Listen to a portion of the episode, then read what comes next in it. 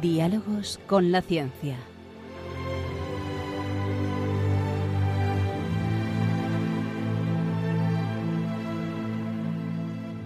Dirigido por Javier Ángel Ramírez.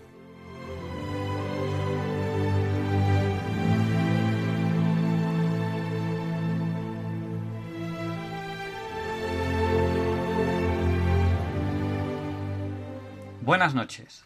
Estamos en Diálogos con la Ciencia, el programa para ti, que sabes que la verdad existe y la buscas. En Radio María, gracias a Dios, todos los viernes en sus dos primeras horas. Quédense con nosotros, no busquen en el dial, no encontrarán un programa más variado que este.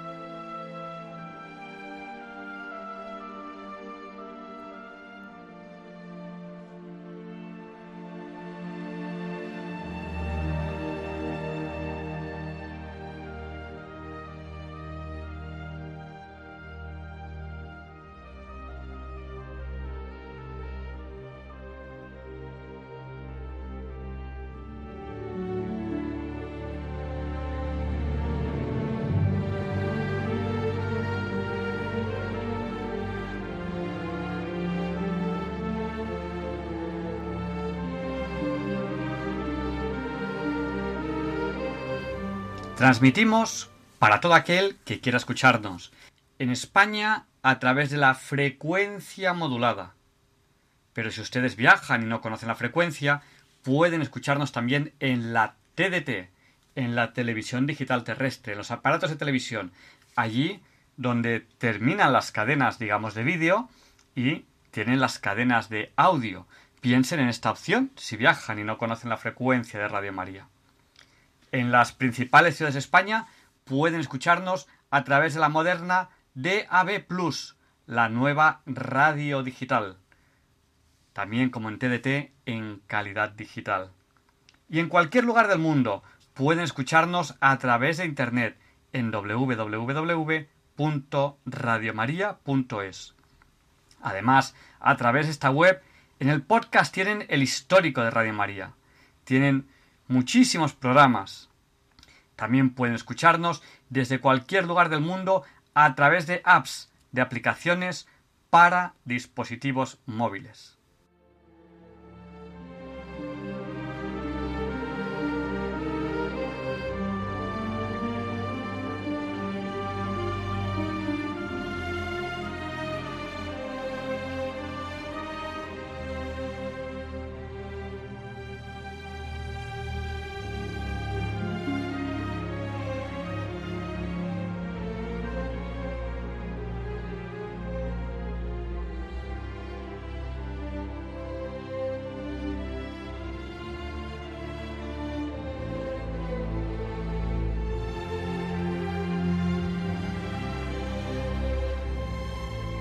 Ya saben que a lo largo del programa pueden contactar con nosotros. ¿Cómo? Pues a través de Facebook, nuestro usuario es Ciencia y Vida, o a través de Twitter, nuestro usuario es Ciencia y Vida 1, o a través de WhatsApp, nuestro WhatsApp es el del 8, 8 por 8, 64. Nuestro número de WhatsApp es el 649 888871, que también es 8.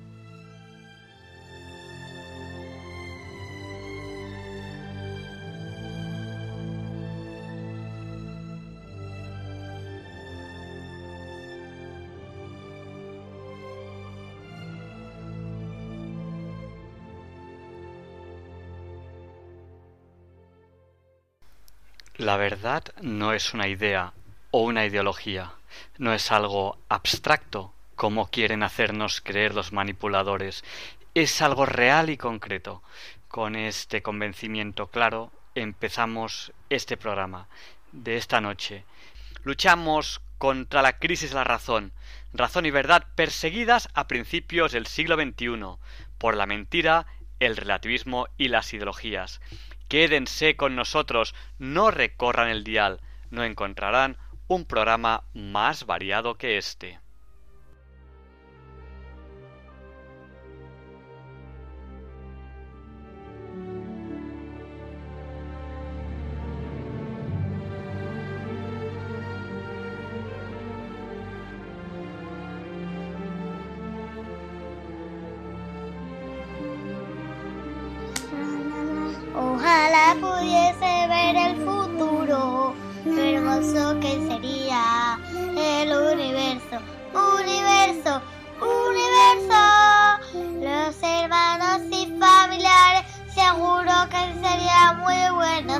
El mundo sonriente cantando de alegría. Gracias Padre Dios, gracias por la comida. Gracias Padre Dios por todo este mundo. Gracias Padre Dios. No sé cómo agradecértelo. Ojalá pudiese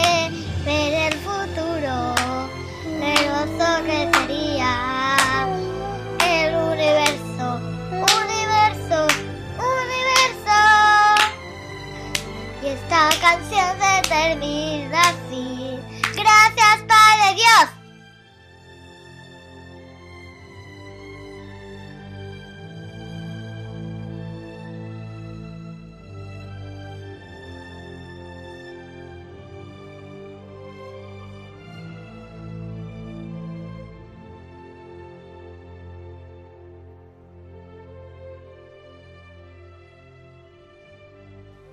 No hay duda, vamos camino hacia el futuro. Veremos el futuro, pero los niños lo verán mucho más que nosotros. Ese ojalá podamos ver el futuro se cumplirá y se cumplirá más para ellos. Son las 0 horas 7 minutos 37 segundos. Llevamos tiempo juntos, ustedes y nosotros. 665 programas de diálogos con la ciencia, 622 desde que lo lleva este equipo. Leonardo Daimiel Per de Madrid nos presenta la sección Pensar y sentir. Relájense y disfruten.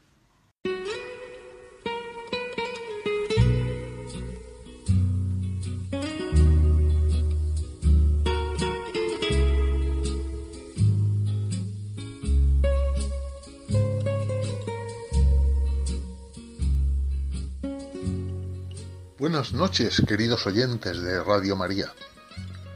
Soy Leonardo Daimiel y celebro estar de nuevo con ustedes. Hoy les voy a leer dos textos. Son cortos, proceden de fuentes distintas, pero ambos tienen una cierta unidad temática. En ellos se ponen de manifiesto algunas de las contradicciones que padecen amplios sectores de nuestra sociedad actual y me han parecido interesantes para compartirlos con ustedes aquí en Pensar y Sentir. En ambos textos se muestran actitudes contradictorias y al estar redactados de forma genérica, está claro que estas actitudes no se dan en todas las personas. Casi todos encontraremos frases que no van con nosotros, que no reflejan actitudes nuestras, aunque estaremos de acuerdo en que conocemos situaciones en las que sí se manifiesta la situación que presenta cada frase y que nos pueden afectar más o menos directamente. Del primero de estos dos textos no conozco su autoría. Está encabezado por la pregunta ¿Cómo es la vida hoy? y ofrece algunas contradictorias respuestas para sugerir al final actitudes positivas. Dice así, Queremos casas grandes y familias pequeñas. Crece el número de diplomas y no tanto el sentido común. La medicina avanza, pero muchos padecen una sanidad precaria. Se conoce el mundo, pero no se conoce a los vecinos. Mucho rendimiento y menos paz de espíritu. Mucho conocimiento y menos sabiduría. Agendas llenas y poco tiempo para amar.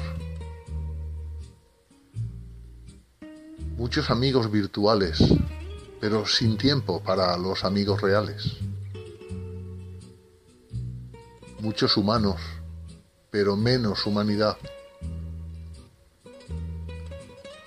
Entonces vuelve a valorar lo que realmente tiene valor. Escucha y observa lo que es realmente bello.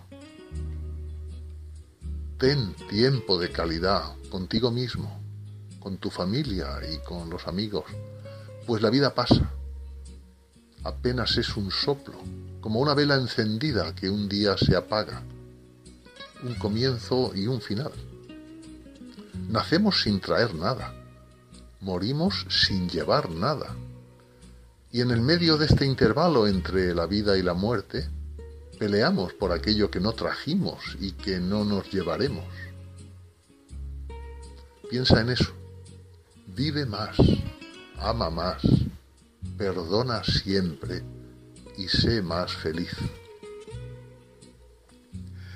El segundo pequeño texto que les voy a leer hoy en Pensar y Sentir ha sido escrito por el sacerdote brasileño Gabriel Verde y en él hace referencia a la ingeniería social negativa que tiene lugar a escala mundial, aunque no en todos los países con la misma intensidad.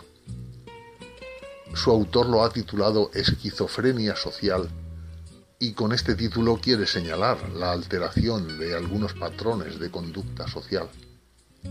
Y lo hace a pesar de que alguno de estos patrones sociales alterados le niega su derecho a expresarse libremente y le señala como irrespetuoso ante quienes defienden algunas actitudes contradictorias. Parecería que sólo estos tienen derecho a expresarse libremente. Sirvan de ejemplo estas dos. Resulta contradictorio que se enfatice la defensa de los derechos y hablar de deberes sea caer en el autoritarismo. Y resulta contradictorio que los padres no puedan formar a sus hijos y sea el Estado el que imponga parámetros y reglas. Sin más presentación, paso a leerles ya el breve texto que les he anunciado. Vivimos en una época en la que muchos quieren que los sacerdotes se casen y que los casados se divorcien. Quieren que los heterosexuales tengan relaciones sin compromiso pero que los gays se casen en la iglesia.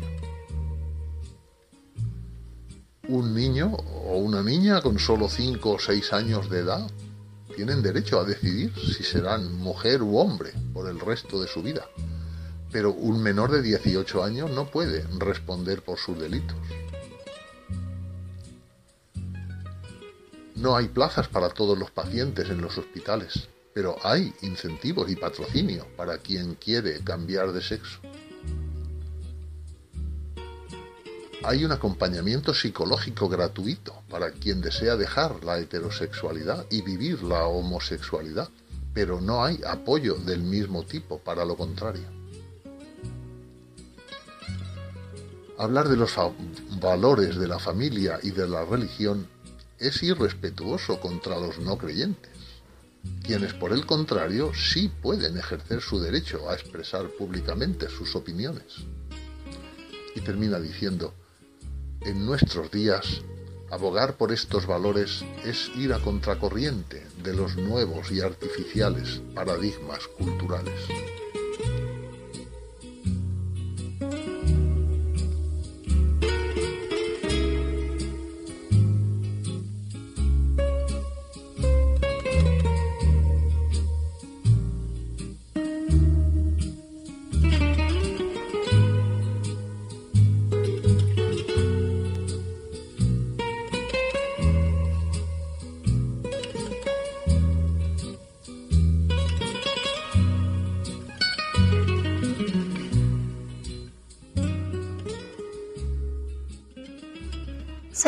Teresa, comandante. Vamos a empezar ya con la entrevista. De acuerdo, Teresa, pues allá vamos.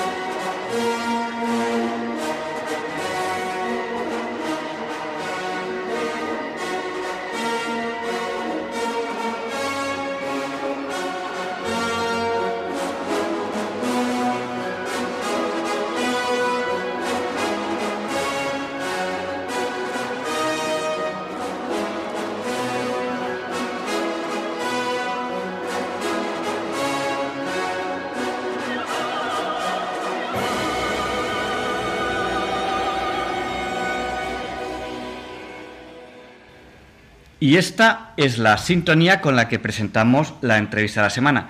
Y hoy tenemos aquí a Luis Ignacio Hojas. Él es profesor en la Escuela Técnica Superior de Ingenieros Civiles. Él ha estudiado física en la rama de, astrofísica y eh, ha estudiado también inteligencia artificial. Buenas noches. Hola, buenas noches, eh, Javier. Sí, he estudiado, he estudiado muchas cosas, la verdad, porque ya soy muy mayor.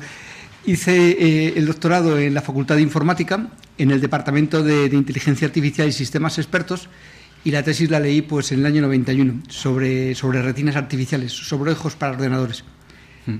Estamos ya en el año 2019, eh, no sé si, si, ha habido mucha más inteligencia artificial desde el 2019, pero hoy queremos hablar de inteligencia artificial. Y quizás sea bueno empezar viendo qué es eso de la inteligencia artificial. Bueno, vamos a empezar por el principio. Inteligencia artificial es un concepto que en los años 50 ya apareció, es decir, que ya se, está hablando. Empezó a hablarse de la inteligencia artificial en los años 50. Siempre suele poner el ejemplo de la máquina de Turing, pero hubo bastantes trabajos informáticos de von Neumann y otros equipos sobre inteligencia artificial en los años 50. El problema que ocurre es que la capacidad de cómputo que había era muy, muy pequeña, con lo cual, aunque había modelos, había trabajos teóricos, el desarrollo práctico pues no era operativo. ¿Sobre qué es la inteligencia artificial? Pues bueno, eso es una pregunta bastante complicada, porque en realidad llamamos inteligencia artificial a aquellas prestaciones que tienen los sistemas informáticos que son relativamente complejas, que son equiparables a los que las personas somos capaces de hacer. La discusión de fondo es, ¿es verdadera inteligencia o exclusivamente es un trabajo desarrollado por personas, implementado en los equipos de la forma más adecuada y que simulan o emulan al comportamiento que tenemos los seres humanos. No sé si he contestado a la pregunta. Sí, eh, porque eh, parece contradictorio, ¿no? O sea, la inteligencia parece que es algo a lo que llega la naturaleza, eh, que además es, digamos, como, en, por decirlo de alguna manera, en el, eslabón evolutivo, eso, eso va cada vez a más y, y es algo natural. Llamar inteligencia artificial parece que sea eh, contradictorio. Eh, nos has hablado de, una analogía, ¿no? De, bueno, pues unas, eh, unas características que son casi humanas. ¿Cómo, lo hace el ordenador? O sea, ¿cómo hace el ordenador para hacer cosas que supere a los hombres? Bueno, esto ha variado muchísimo. Al principio, de hecho, mi tesis iba con sistemas expertos. Se introducían una serie de recomendaciones, de normas, de procedimientos para que el ordenador pudiese emular el conocimiento que tenían las personas.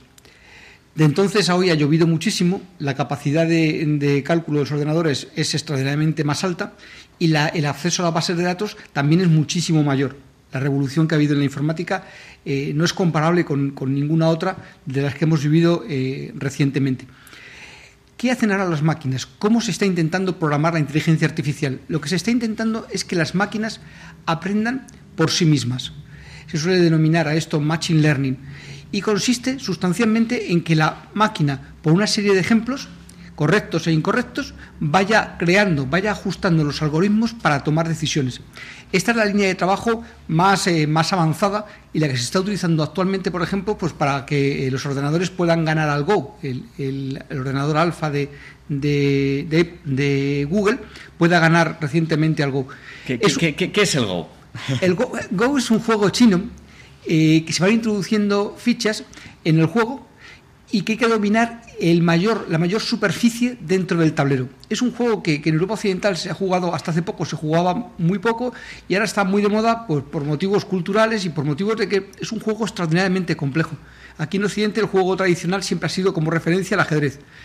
Eh, los ordenadores eh, ya ganaron al ajedrez a Kasparov hace casi 15 años, 15, 20 años, Actualmente el juego que estaba como referencia era el Go y también han superado al Go. hubo un campeonato eh, celebrado en Corea, hablo de memoria, en Corea del Sur, en el que el campeón de, este juego eh, del mundo perdió frente al ordenador de, Google. Hay, de hecho, ha, aparecido un documental en Netflix hace poco, precisamente sobre cómo se produjo esta victoria del ordenador. La idea del Go es muy compleja porque hay que ir incrementando el número de elementos que se introduce en el tablero. Al contrario que puede ser en el ajedrez, que poco a poco las piezas van yendo a menos, cada vez hay menos piezas, en el caso del Go es al contrario, cada vez hay más piezas y por tanto la complejidad del juego no hace más que crecer. Por eso era un juego que era significativo en términos de complejidad. La complejidad en el, en el Go crece y crece de forma exponencial mientras que en el ajedrez eh, también crece en una fase inicial, pero después va decreciendo en la parte final del juego. Bueno, entonces, eh, no sé si podemos a lo mejor hacer un resumen temporal de esta inteligencia artificial y a lo mejor hablando de juegos, ¿no? O sea, a lo mejor diciendo en qué año los, ordenadores ganaron a tal juego, porque yo creo que lo que es en juegos, ya hoy en día ya, ganan, yo creo que una vez, una vez ganan el Go, yo creo que ya en todo, ¿no? Pues yo creo que ahora mismo, eh, no sé si habrá algún tipo de juego que eh, todavía las máquinas eh, pudieran perder frente a los seres humanos. Pero yo creo que es un problema de que probablemente ese juego no es significativo en términos de las personas que programan a los equipos informáticos. En términos históricos, primero los ordenadores ganaron las damas. esto es un poco atraco porque estos datos no los he estado revisando recientemente y hablo de memoria, de una memoria histórica, con lo cual fue hacia los años 60 cuando los ordenadores ganaron a las damas recuerdo, hablo de memoria, hacia los años 60. A finales de los 90 los ordenadores ganan al ajedrez y a finales de, este decenio, en el año 2017, eh, los ordenadores ganan al Go. Esos son, digamos, los tres grandes hitos en el juego. Hablo de juegos de tablero típicos, juegos que son característicos del ser humano. Después hay otro tipo de juegos que son mucho más complejos y, que son más difíciles de plantear, como pueden ser los juegos de rol, etcétera, en los cuales eh, probablemente la resolución que tengan los ordenadores sea un problema de cómo se plantea el juego entre, entre personas y cómo se les da, eh, cómo se les introduce la información a los equipos informáticos. Pero dudo mucho de que hoy en día no se pudiesen integrar perfectamente en esos juegos y, probablemente en muy poco tiempo superar a las personas. Bueno, entonces tenemos que en los juegos ya, eh, en el año 2019, ya nos han ganado eh, los ordenadores. ¿Eso quiere decir que son más inteligentes? O sea, tenemos que temer, tenemos que temer a los ordenadores. ¿Nos va a pasar como Matrix? ¿Que los ordenadores nos gobiernan a nosotros? Eh, el, tema, es muy complejo. En primer lugar, yo creo que no tenemos que, temer a los, a los ordenadores. Los ordenadores básicamente son herramientas de trabajo. Son interesantes en el sentido de que hacen aquello que es rutinario, lo hacen ya mejor que nosotros. Aquello que se puede programar, lo hacen mejor que nosotros. Desgraciadamente muchas de nuestras actividades son rutinarias. Y entonces aquellos trabajos que tengan una fuerte componente de trabajo rutinario pues tenemos problemas. Incluso los profesores probablemente también tendremos problemas, porque eh, habrá equipos informáticos o habrá soporte de personas con equipos informáticos capaces de hacer ese trabajo con mucha, con mucha mayor eficacia que lo hacemos nosotros y controlar mejor y verificar mejor eh, el aprendizaje, por ejemplo, de los alumnos. Después hay otros trabajos que por su variedad, por su diversidad, son extremadamente difíciles de programar aquellas personas que se realizan a hacer funciones un poco de apagafuegos, es decir, hay un problema, hay que resolverlo, hay que estar allí, es complejo, ese tipo de trabajos no van a disminuir. Y después hay otro trabajo que es el, de toma de decisiones. Al final los equipos informáticos son herramientas y son herramientas de soporte a la decisión para aquellas personas que finalmente van a tomar las decisiones. Yo creo que este papel tampoco va a disminuir. El problema que vamos a tener son, somos las personas de cuello blanco, porque muy probablemente a los que más nos va a afectar la, reducción del empleo debido a los equipos informáticos va a ser aquellas tareas industriales repetitivas y aquellas tareas de cuello blanco que básicamente es trabajar con un equipo informático al que introducimos, damos, introducimos datos y sacamos datos. Para los empleos que no sean de ese tipo, que sean creativos, que sean diferentes, que cambien constantemente, yo creo que no les va a afectar. Y Mencionabas, por ejemplo, para los profesores.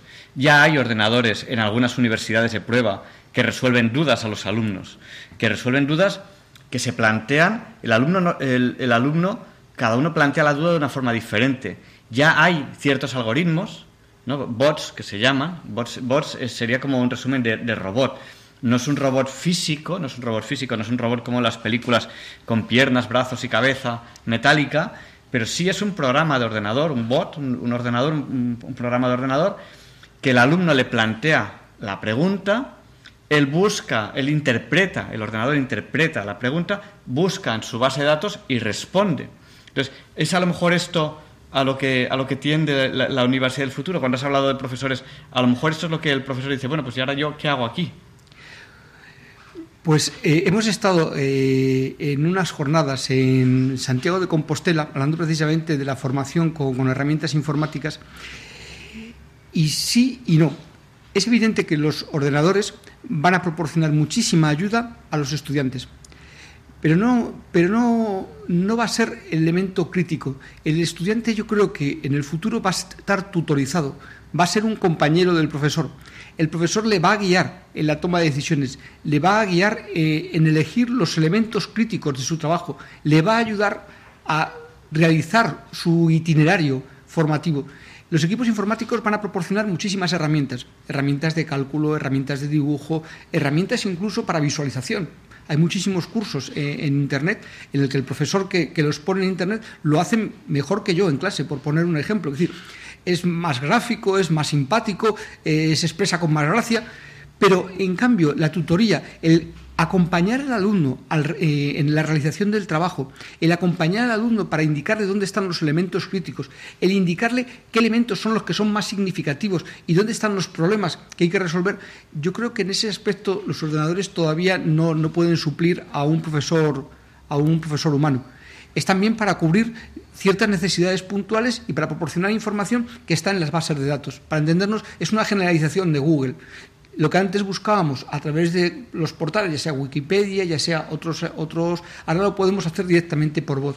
Pero el trabajo crítico de un profesor es ayudar al alumno, es acompañar al alumno. Y ese, ese proceso de guiar, ese proceso todavía yo creo que no, que no está resuelto. Y de hecho creo que va a ser difícil resolverlo porque cada alumno tiene unos problemas, cada uno tiene unas necesidades. Tenemos necesidades emocionales que los ordenadores en principio, al menos hasta la fecha, eh, cubren mal, aunque se está trabajando también en ese tema. Y creo que todavía el proceso, el profesor es muy, muy importante en el aprendizaje del alumno. Yo voy interpretando con lo que estamos hablando, bueno, vamos a, recordar a nuestros oyentes, porque la radio es así, hay, oyentes que vienen, hay, oyentes que van, y algún oyente habrá llegado hace poco y dice, dice, ¿de qué están hablando estos señores y tal? Estamos en Diálogos con la Ciencia, en Radio María, estamos con el profesor Luis Ignacio Hojas, eh, él ha estudiado física, la rama de astrofísica, hizo su doctorado en un departamento de inteligencia artificial, y con él estamos hablando de inteligencia artificial. Eh, la pregunta a la que podemos llegar ahora, hoy en día, Eh, claro, cuando nosotros hacemos una pregunta a nuestro teléfono, el teléfono no se la sabe, el teléfono busca, busca en la red. Es decir, la inteligencia que nos responde no está en nuestro bolsillo, está fuera y, nosotros consultamos al, ordenador o al teléfono y él consulta a unos ordenadores que están fuera a través de, a través de Internet. Eh, ¿En qué nivel estamos? Es decir, yo no sé si esto es un poco raro, una pregunta un poco rara. Si tuviésemos que comparar los seres vivos, los seres vivos, los animales, digo animales porque yo quizá meterse con plantas ya es demasiado complicado, de los animales más simplones a los animales más complejos, donde entiendo, entiendo que el hombre es el, más complejo. ¿Dónde está la inteligencia artificial? Claro, y supongo, supongo que será en unos campos aquí y en otros campos allí. ¿Dónde está la inteligencia artificial? El tema, yo no soy especialista en biología. Eh, el, fondo de la cuestión, cuando hablamos de biología, de, empezar por un elemento más simple quizás todavía que las plantas, las bacterias, una bacteria unicelular. Una bacteria unicelular es un, un ser vivo muy interesante porque llevan millones de años en la Tierra las bacterias. Algunas, otras han desaparecido, evidentemente, igual que, que han aparecido en otras especies. Pero es que probablemente en términos de complejidad, todavía una bacteria sea más compleja que un, que un sistema informático. Las personas dirán, pero una bacteria no es capaz de sumar, ni de reconocimiento de, de cara, de elementos biométricos, ni es capaz de realizar procesos de búsqueda. Sí, pero en su conjunto, la complejidad que tiene para adaptarse al medio esa bacteria sigue siendo probablemente superior a la que tiene un equipo informático. Ahora viene la segunda pregunta. Pero claro, en temas concretos, por ejemplo, el reconocimiento de voz, eh, el reconocimiento de otros elementos biométricos, como puede ser de caras, la capacidad para eh, resolver problemas, la capacidad para hacer cálculos. En muchos de esos temas hoy en día los equipos informáticos son máquinas que nos han superado. Es decir, eh, ya nadie duda que una máquina hace operaciones matemáticas muchísimo más rápido que nosotros y que busca información en una base de datos muchísimo más rápido que nosotros. No obstante, esas, características, esas eh, prestaciones que tienen los equipos informáticos, ¿hasta qué punto son inteligencia? Pues esto es probablemente un tema de mercadotecnia. Nos gusta decir inteligencia artificial porque en términos de vender un nuevo equipo informático, de vender unas nuevas funcionalidades, de llegar a la sociedad, si decimos inteligencia artificial, todos prestamos atención, todos escuchamos, aunque la palabra probablemente eh, no sea muy representativa realmente del fondo de la cuestión. ¿Qué es inteligencia? Pues eh, la adaptación que tienen los sistemas complejos para resolver problemas en, un mundo muy, muy variable. En ese sentido, los seres vivos son inteligentes, pero no son los seres humanos porque seamos capaces de sumar o de realizar otras operaciones matemáticas o de, o de jugar, sino porque somos capaces de sobrevivir en entornos cambiantes con mucha eficacia. Los sistemas informáticos hasta ahora no son capaces de realizar esas prestaciones, están muy, muy limitados. Y en ese sentido, quizá los sistemas autónomos más avanzados sean los robots que mandamos al espacio.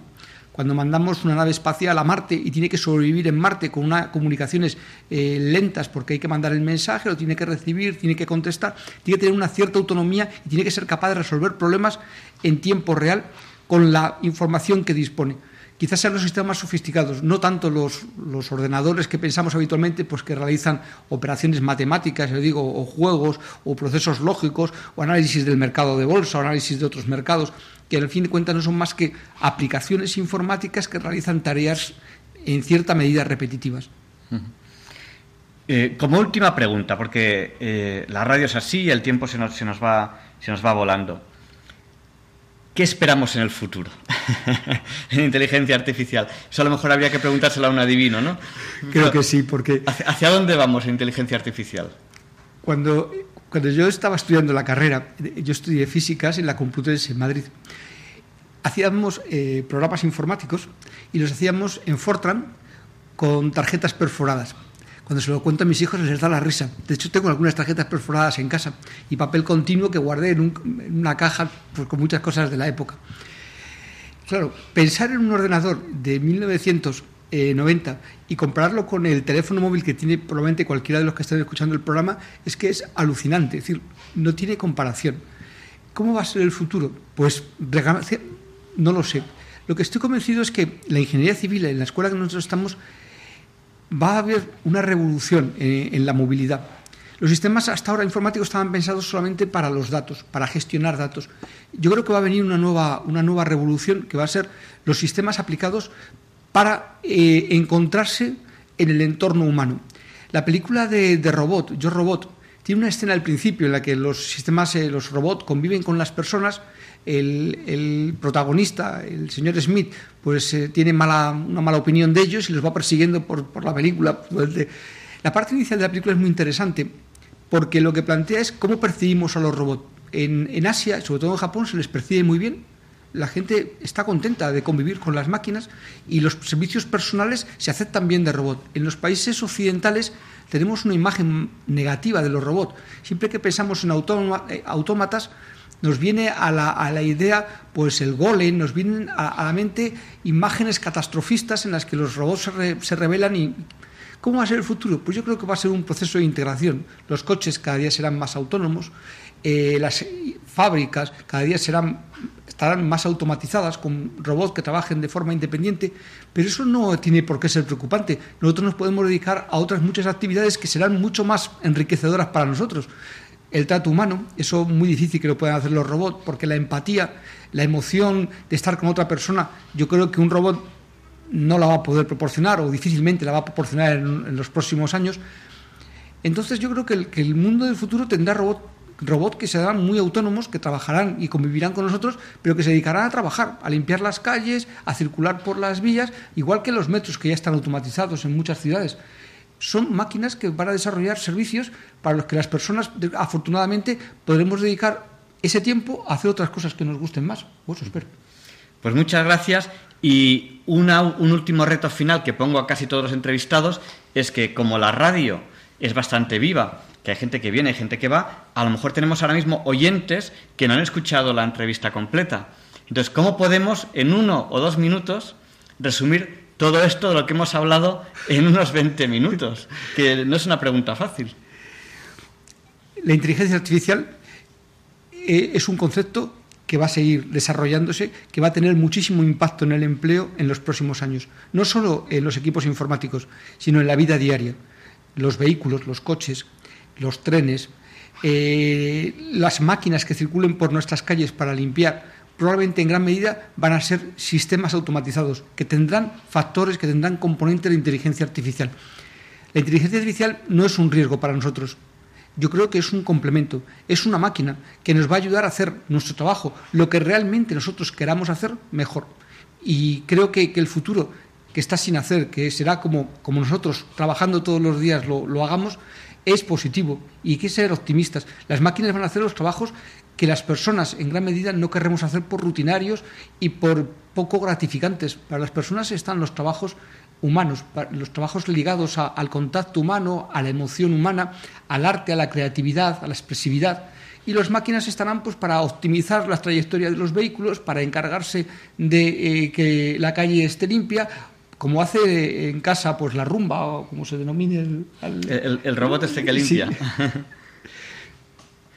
pues nada, pues muchísimas gracias y, bueno, tenemos muchos, muchos más temas interesantes que, hablar con Luis Ignacio Hojas, que él, yo le definiría casi como un sabio, es una persona que sabe, sabe de muchas cosas.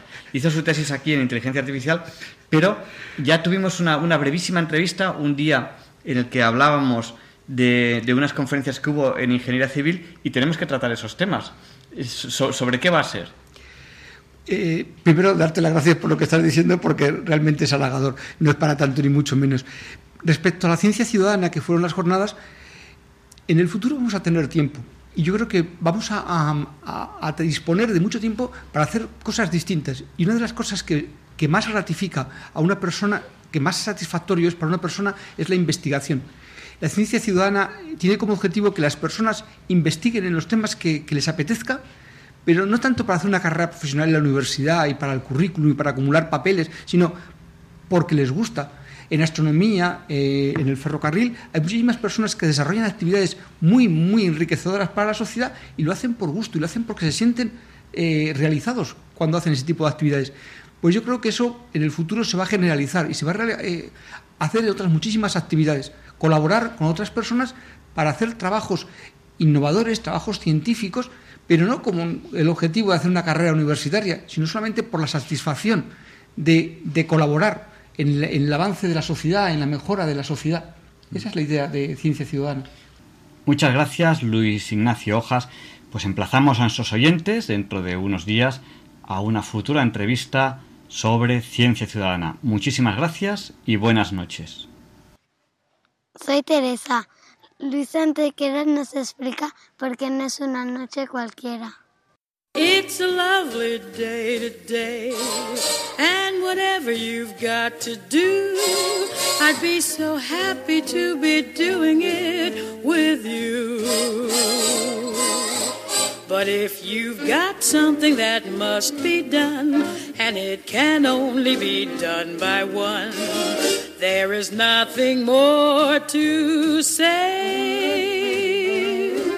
Except it's a lovely day for saying it's a lovely day.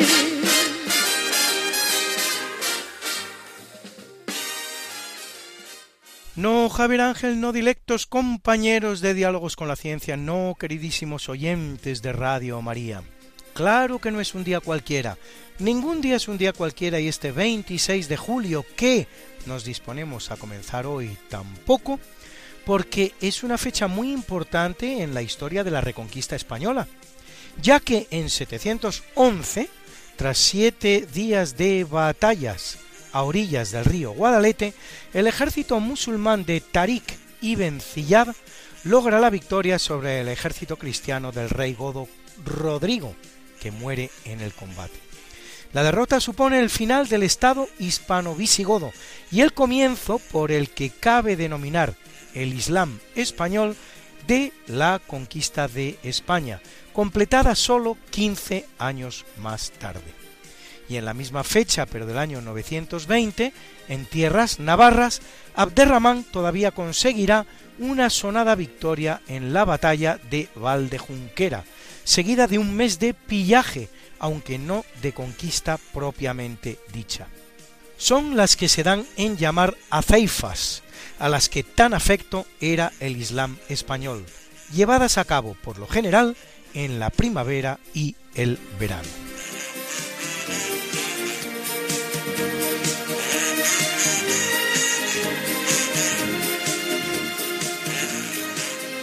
Y es un día muy importante en la historia de Portugal, pues en 1139, tras la victoria de Oguique, frente a un ejército almorávide después de que el apóstol Santiago o hasta el propio Jesucristo se le apareciera en el cielo, el infante portugués Alfonso Enríquez es invitado por sus tropas a proclamarse rey de Portugal.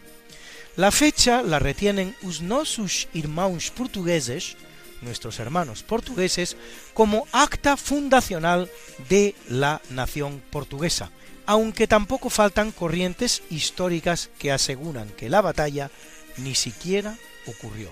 Y en 1582, en el marco de la guerra que Felipe II ha de librar para hacer valer su legítimo derecho sobre el trono portugués, y casi un año después de que el 15 de abril de 1581 fuera coronado rey de Portugal, en la preciosa ciudad templaria de Tomar, la flota española de don Álvaro de Bazán, marqués de Santa Cruz, derrota en la isla Terceira, cerca de las Azores, a Francia, Inglaterra y Venecia, que apoyan la candidatura al trono luso de Antonio Prior de Crato.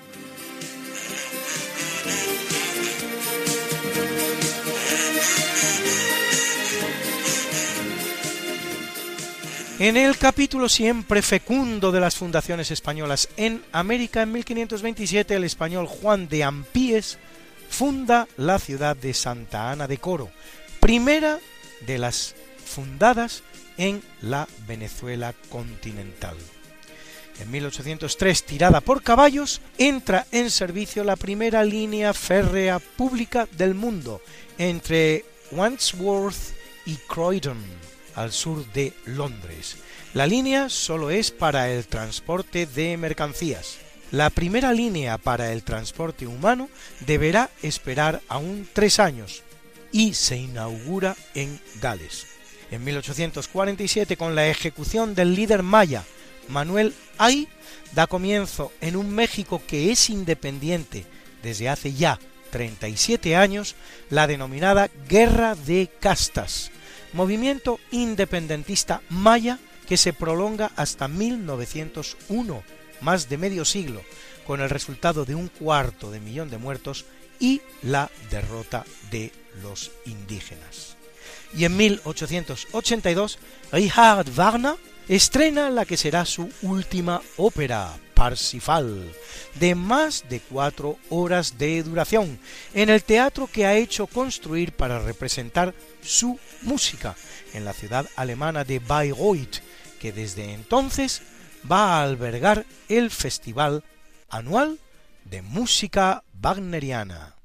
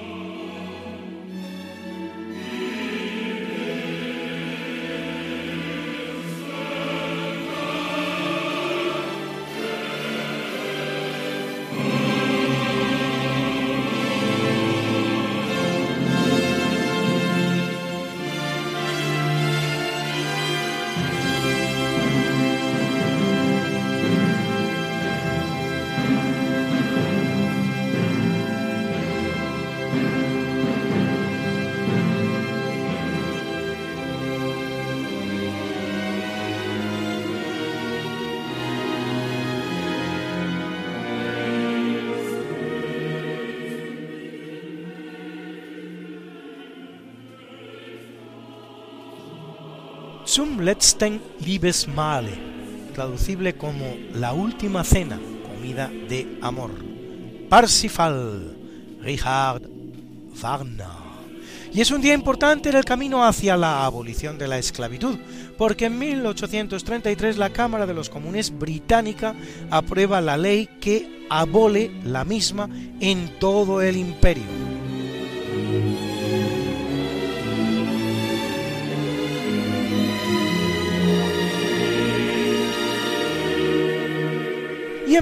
1847 la República de Liberia, perteneciente a la Sociedad de la Colonización Americana, que había comprado el territorio a Inglaterra para enviar allí a los esclavos negros libertos, declara su independencia, convirtiéndose en uno de los primeros países independientes de África.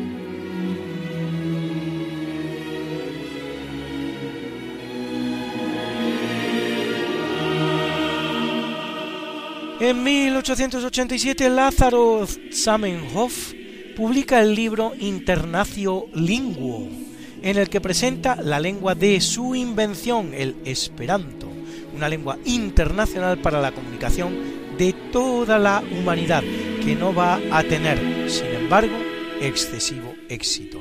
En 1947 entra en vigor la ley de sucesión en la jefatura del Estado, quinta ley fundamental del movimiento, que define a España como un reino cuyo titular sería propuesto por Franco a título de rey para su aprobación por las Cortes españolas. En 1956 el presidente egipcio Gamal Abdel Nasser nacionaliza el canal de Suez para lograr fondos destinados a la construcción de la presa de Aswan, con ayuda técnica y económica de la Unión Soviética.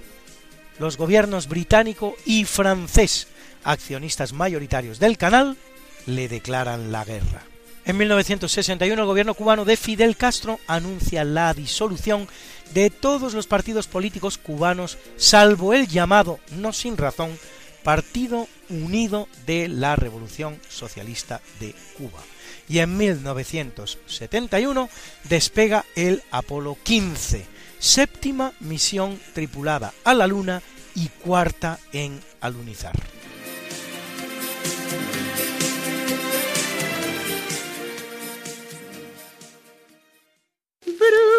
Bruna, Bruna, nació María y está en la cuna, nació de día, tendrá fortuna. Por dar a la madre su vestido largo y entrar a la fiesta con un traje blanco. Y será la reina cuando María cumpla 15 años te llamaremos Negra María, Negra María que abriste los ojos en carnaval. En el capítulo del natalicio nace en 1791, seis meses antes de morir su padre, el inolvidable Wolfgang Amadeus Franz Xaver Mozart, que aunque no alcance la gloria del genio salzburgués, sí deja obras de mérito como esta obertura en re mayor.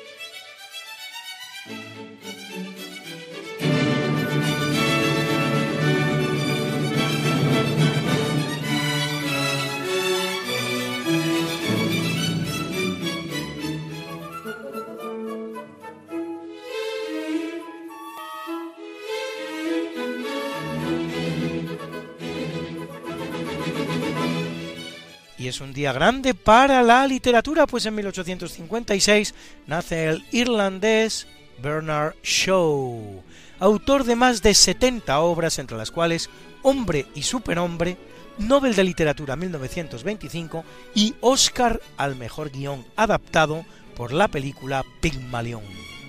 En 1875 el poeta español Antonio Machado componente de la generación del 98, autor de Campos de Castilla, y en 1894 el inglés Aldous Huxley, autor de la novela Un mundo feliz. En 1870 el que nace es el gran pintor español Ignacio Zuloaga, pintor de excelentes retratos como el de Ortega y Gasset, Manuel de Falla o Francisco Franco. Y en 1908, Salvador Allende, presidente socialista de Chile, desde 1970 hasta que en 1973 es derrocado por un golpe de Estado, cuando tras una serie de expropiaciones ilegales y de enfrentarse abiertamente al Poder Judicial, cuyas resoluciones se niega a cumplir, preparaba el país para su sovietización final. Y en 1928, Stanley Kubrick, cineasta estadounidense, director de títulos de culto como La Naranja Mecánica, El Resplandor o Eyes Wide Shut, con los ojos bien cerrados.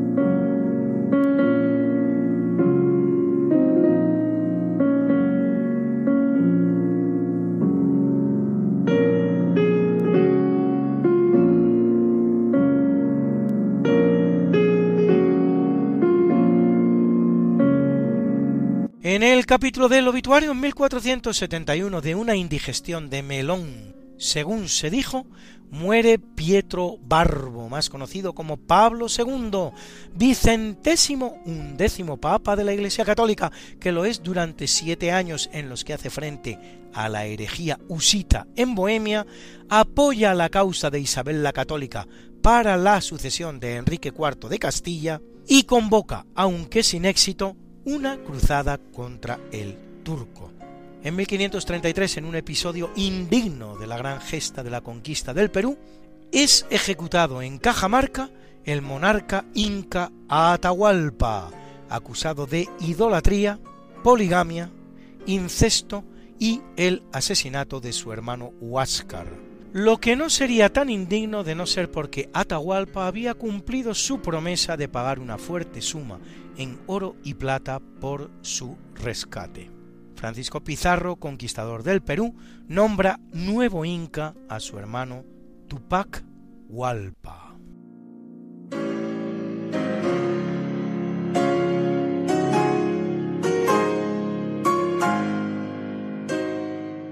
En 1962 muere Raquel Meyer, actriz y cantante española, que cantó como nadie coplas tan españolas como La Violetera o El Relicario. En 1984, George Gallup, periodista y estadístico estadounidense, fundador del American Institute of Public Opinion, para realizar sondeos electorales y analizar la opinión pública, pionero en la medición de audiencias tanto de radio como de televisión. Está la mañana en que vengo a saludarte. Venimos todos con gusto y placer a felicitarte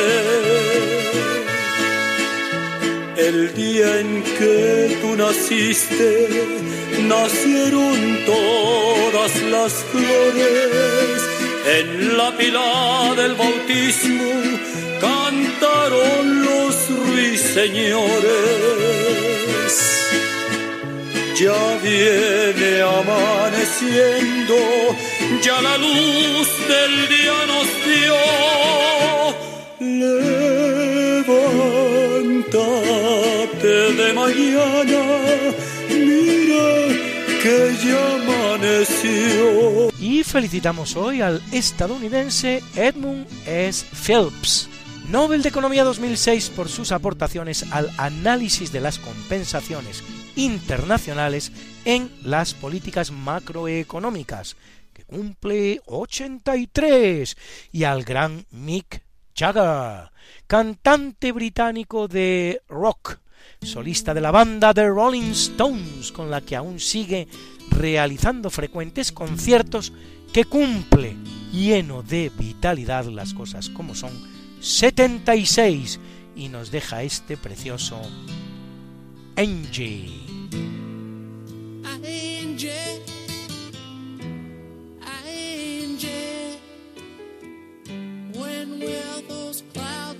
Disappear?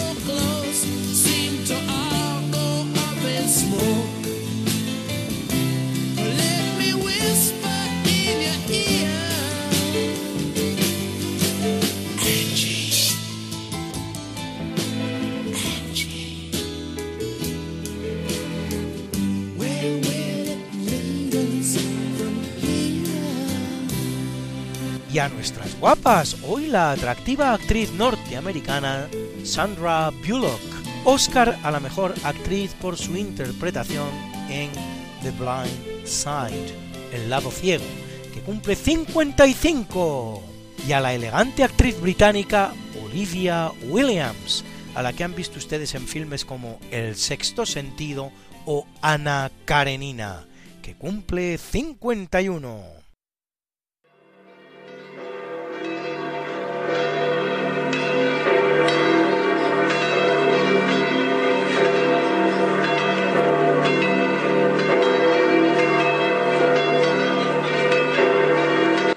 Celebra la Iglesia Católica a Joaquín y Ana, padres, de la Virgen. Padres de la Virgen.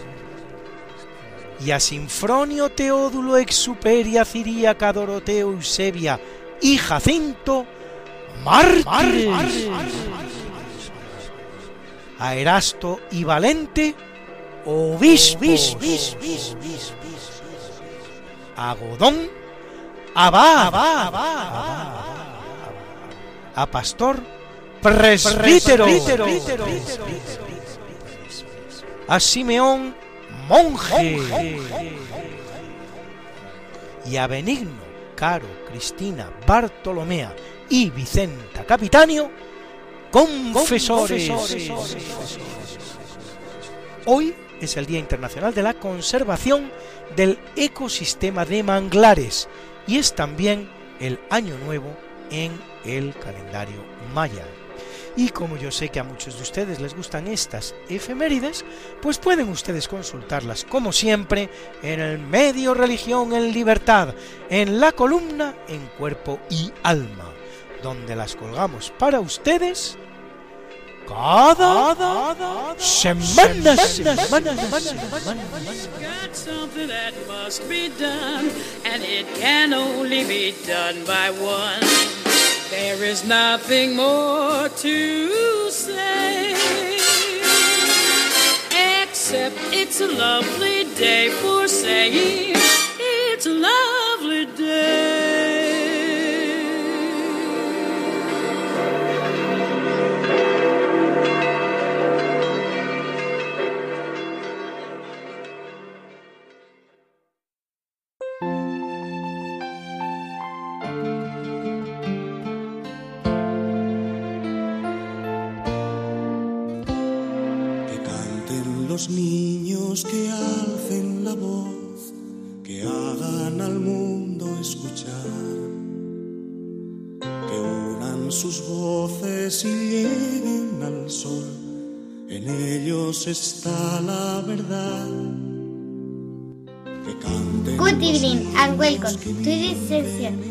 A preguntas sencillas a conceptos complejos. In this program, dia- diálogos con la ciencia. With the key? En Radio María Spain. With the Buenas noches, Balduino. How old are you? I am 13 years old. Balduino tiene 13 años. ¿Qué quieres preguntar esta noche a Diálogos con la Ciencia? Que si se podría hacer un telescopio tan, tan, tan, tan, A ver, tan Balduino, ¿tú, potente. tú te crees que en la radio se puede hablar así? Sin abrir la boca. A ver, habla vocalizando y mirando hacia el micrófono. Y alto. Que si se podría hacer un micrófono tan, tan, tan, tan.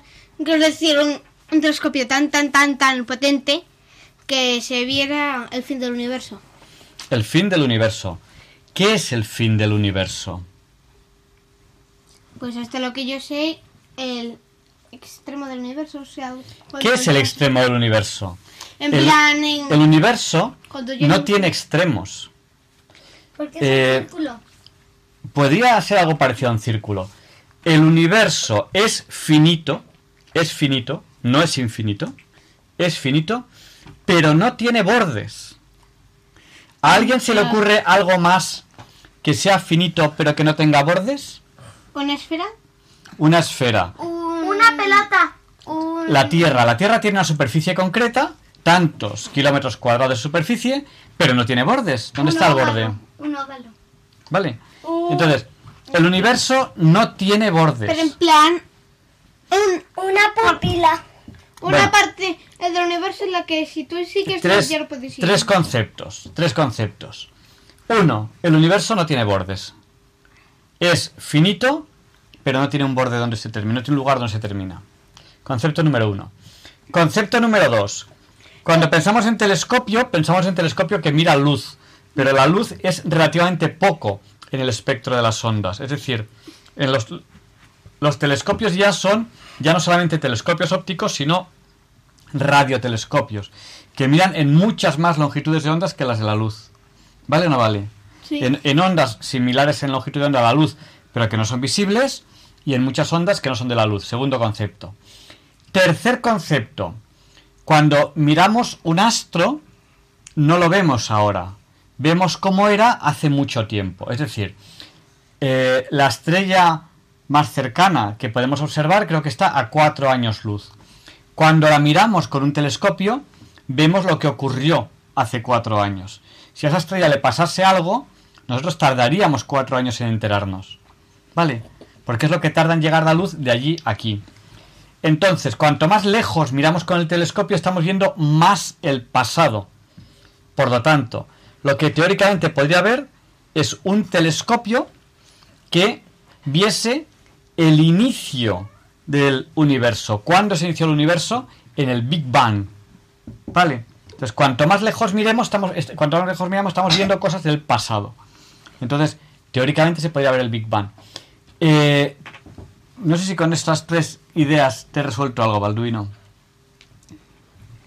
Em, pero se podría ver el de el lo que viene a ser bueno un borde Pero si no hay borde.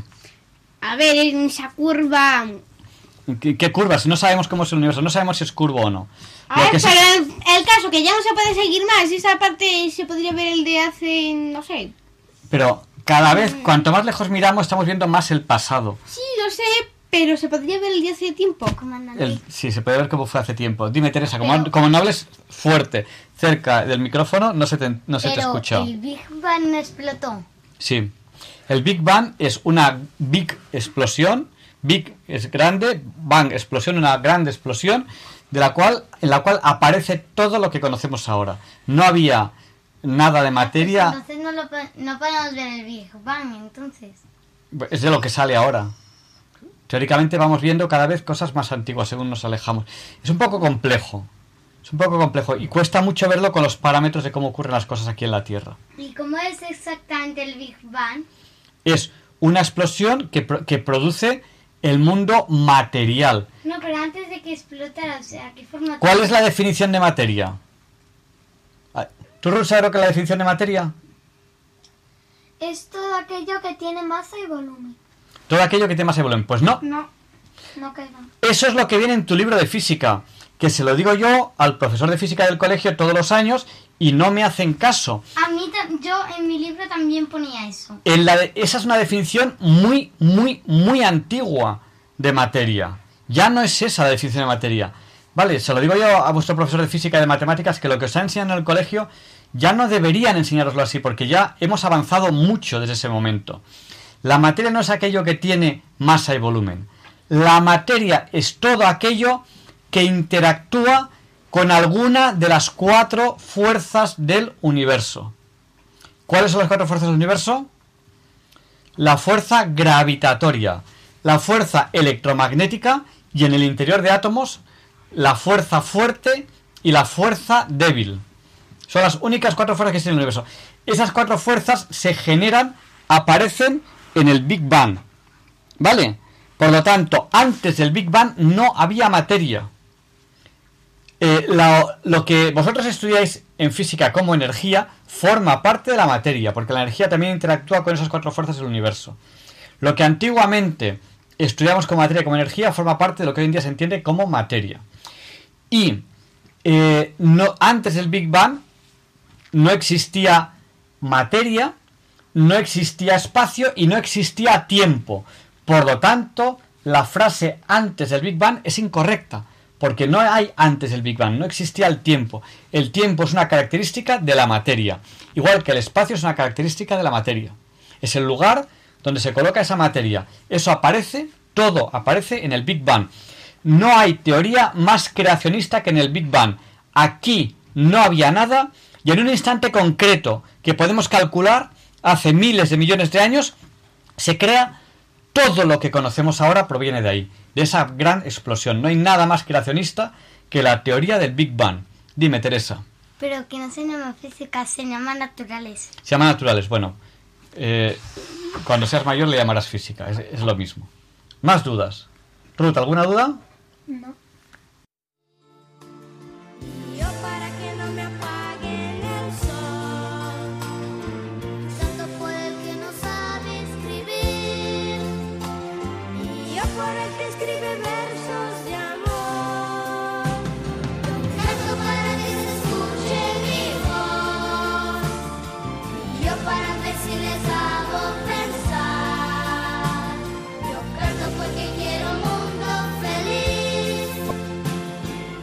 Good evening, Ruth. How old are you? I am. Sí, I am 11 years old. Ruth tiene 11 años. ¿Qué quieres preguntar esta noche a Diálogos con la Ciencia? La electricidad pasa por los cables. ¿Cómo se es- eh, está dentro de los cables? ¿Cómo se llama el forro este donde tiene la electricidad? ¿El forro? O sea, sí, como Los cables están, están rodeados de un aislante, ¿no? sí, pero Una funda. después del aislante. No sé. Bueno, a ver. ¿Qué es la electricidad? Bueno, pues a ver. Hay Es la- una forma de energía que se puede pasar ahora casi todos, todos casi to- todos los demás est- em, formas de energía. A ver. eh, las cuatro fuerzas del universo, que hemos hablado antes de ellas, que ¿cuáles son? La gravedad, La gravitatoria, am, electromagnética y dentro del átomo fuerza fuerte y fuerza débil. La electromagnética es una fuerza que no aparece en todas las partículas, solamente aparece en algunas. Aquellas partículas en las que aparece se dice que son partículas cargadas, es decir, la definición de carga es las partículas sobre las cuales actúa la fuerza electromagnética. ¿Cómo se manifiesta la fuerza electromagnética? Sobre una partícula cargada en movimiento se manifiesta como una La fuerza... electricidad es una tecnología que son electrones en movimiento de forma ordenada. Bueno, eh, cuando una partícula cargada está en movimiento en el seno de un campo magnético, aparece una fuerza. Sin embargo, si esa partícula cargada está quieta, no aparece fuerza. Esa es la definición de campo magnético. Esa zona del espacio donde aparece una fuerza si hay una partícula cargada. Y esa es una de las fuerzas del electromagnetismo. Y la otra es la electrostática. Es una atracción o repulsión que aparece tanto si la partícula está en movimiento como si la partícula no está en movimiento. Por eso se llama electroestática. Aunque esté estática, aparece. Son las dos formas de manifestarse el campo electromagnético. Sobre, sobre partículas cargadas quietas, la fuerza electrostática, y sobre partículas cargadas en movimiento, la fuerza magnética. ¿Vale? Entonces, ¿qué es la electricidad? La electricidad es que ese campo electromagnético produce movimiento de cargas eléctricas. En nuestro mundo, ¿por qué digo nuestro mundo? Pues en la Tierra y sus alrededores, las cargas eléctricas que pueden moverse son los electrones. ¿Por qué? Porque no pertenecen a los núcleos de los átomos. Entonces, las cargas magnéticas que habitualmente se mueven son los electrones, que están en la corteza de los átomos.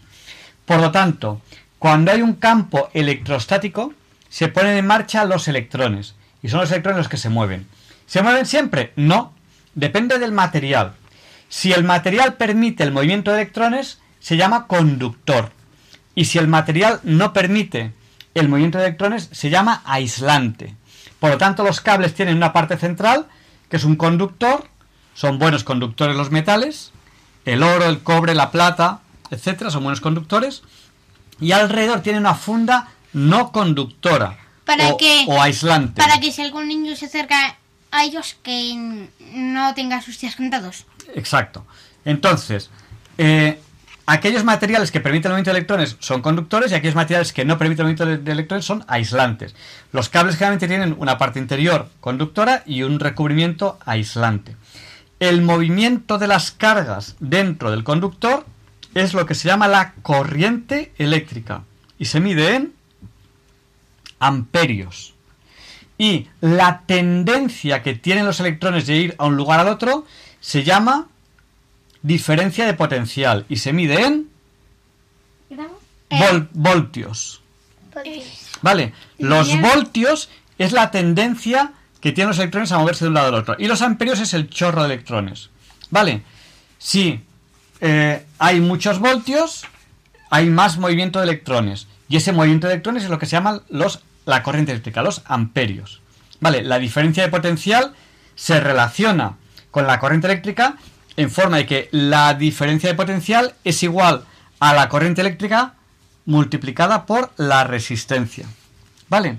Los conductores tienen poca resistencia, los aislantes tienen mucha resistencia. Para medir la resistencia o el voltaje, si tenemos dos de ellos y nos falta uno, pues lo podemos saber a través de a través de la ley de Ohm. De la ley de Ohm. ¿Tú, conocí- tú conocías ya la ley de Ohm? Eh, sí, intensidad es sí, huele a, a voltaje partido por resistencia. Vale, a mí me gusta más decir voltaje es igual a intensidad multiplicado por resistencia, pero es lo mismo. Vale, V igual a IR. Vale, ese es el principio de la, del movimiento de cargas eléctricas. Aunque eh, esa ley de Ohm ya hoy en día ya no se expresa así. En vez de V es igual a IR, se expresa como V es igual a IZ, donde Z ya no es la resistencia, sino que es la impedancia. Y se trabaja con números complejos, que es una forma de trabajar con eh, un movimiento armónico de cargas. ¿Qué es un movimiento armónico? Las, las funciones armónicas son el seno y el coseno. Porque eh, cuando hay que eh, mover cargas muy lejos se hace con, con corriente alterna. ¿Ventajas la corriente alterna? Pues por ejemplo que se puede transformar en transformadores. Se puede pasar a mayor voltaje menor intensidad o menor intensidad y mayor voltaje. Eso si queréis os lo explico otro día, porque hoy ya no da mucho tiempo, ¿no?